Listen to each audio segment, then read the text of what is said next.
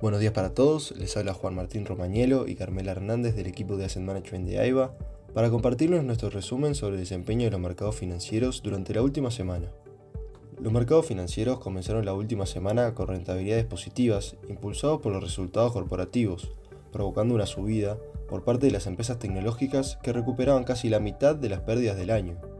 Sin embargo, hacia mediados de la semana, los desempeños se moderaron luego de la publicación del dato de inflación en Estados Unidos y su impacto en las expectativas acerca del ajuste de la política monetaria que llevará a cabo la Fed durante este año. En cuanto a datos económicos, en Estados Unidos, el índice de precios en enero subió a 7,5% interanual sobre las expectativas y el registro previo. Se trató del nivel más alto en 40 años. Los aumentos de precios de los alimentos, la electricidad y la vivienda fueron los que impulsaron la subida. Por su parte, las solicitudes iniciales por desempleo en Estados Unidos fueron de 223.000 por debajo de la cantidad esperada de 230.000. A su vez, la encuesta de sentimiento económico, situación actual y expectativas de la Universidad de Michigan registró 61,7, 68,5 y 57,4 puntos. Se trató de un nuevo mínimo de una década, luego que las opiniones sobre las finanzas personales empeoraron a raíz de la mayor preocupación en torno a la inflación. En Asia, el PMI de servicios de China en enero registró 51,4 puntos, logrando estar por encima del consenso del mercado, pero desacelerándose con relación a diciembre.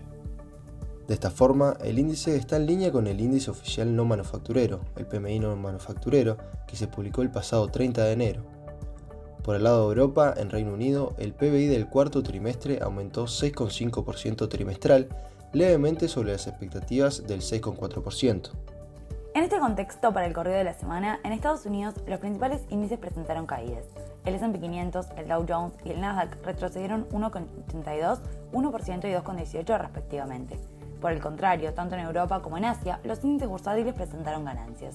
En Europa, el Stock 600, el DAX alemán y el FTSE inglés avanzaron 1,1, 1,65 y 2,42, mientras que por el lado de Asia, el Nikkei japonés avanzó 0,26 y el Shanghai Stock Exchange 3,13. En China, las acciones se vieron impulsadas por el anuncio de medidas para financiar y estandarizar proyectos inmobiliarios, que se sumaron a las medidas ya informadas en días previos de compra de acciones por parte de fondos estatales y la flexibilización monetaria que se ha intensificado en las últimas semanas. Por el lado de los commodities, el precio del petróleo continúa sobre los 90 dólares por barril, luego que la OPEP pronosticara un aumento en la demanda en la medida que disminuyen las restricciones a la movilidad a nivel global. El oro, en tanto, también avanzó durante la semana. Por el lado de la renta fija, las tasas de interés siguen al alza, principalmente en la parte corta de la curva de rendimientos, provocando un aplanamiento y caídas generalizadas. En este contexto, destacan las caídas de 1,8 y 3,4 en los treasuries de 7, 10 y 20 años respectivamente, y la caída del spread entre la tasa de 10 y 2 años a 44 puntos básicos, desde los 63 de la semana previa. Para esta semana, sin duda el conflicto entre Rusia y Ucrania acapara la atención de los inversores con los mercados comenzando el lunes en rojo, siguiendo las caídas en Asia y el rojo del viernes en Wall Street.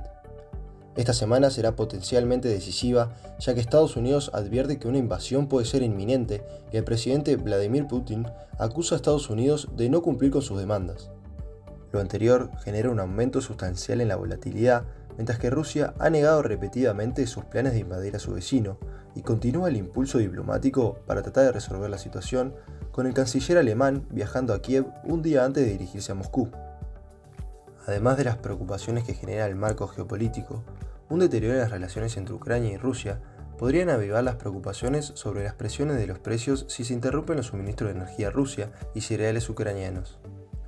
Rusia es un importante productor de metales como el aluminio y el níquel y representa alrededor del 40% del paladio, utilizado en convertidores catalíticos.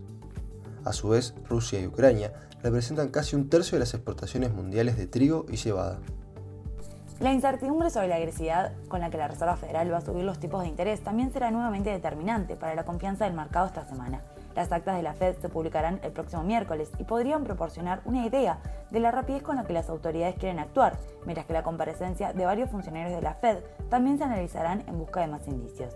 El calendario de datos macroeconómicos en Estados Unidos estará encabezado por las cifras de enero sobre los precios del productor, que se estudiarán minuciosamente después de que los datos de la semana pasada indicaran que los precios al consumidor alcanzaron máximos de 40 años. La agenda también incluye datos de producción industrial y las solicitudes de beneficio por desempleo. A su vez, Reino Unido publicará una serie de datos económicos que parecen destinados a mantener al Banco de Inglaterra en la trayectoria de subida de tipos. Mientras tanto, continúa la temporada de reportes corporativos que ya está llegando a su fin, pero no antes de una última semana de tanda de informes. Hasta acá llegamos con nuestro resumen semanal. Cualquier consulta o comentario, los invitamos a que nos contacten a través de nuestra casilla de Investment Support. Muchas gracias a todos.